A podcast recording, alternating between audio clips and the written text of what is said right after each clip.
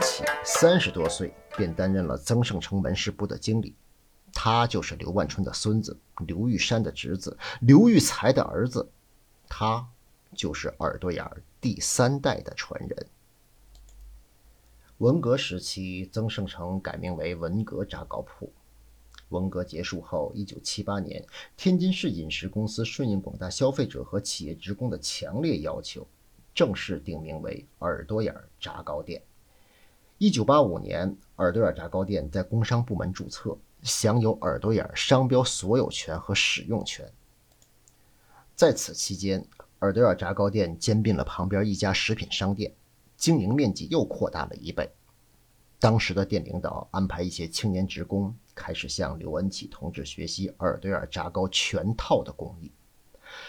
从此，耳朵眼技术刘氏家传的历史就结束了。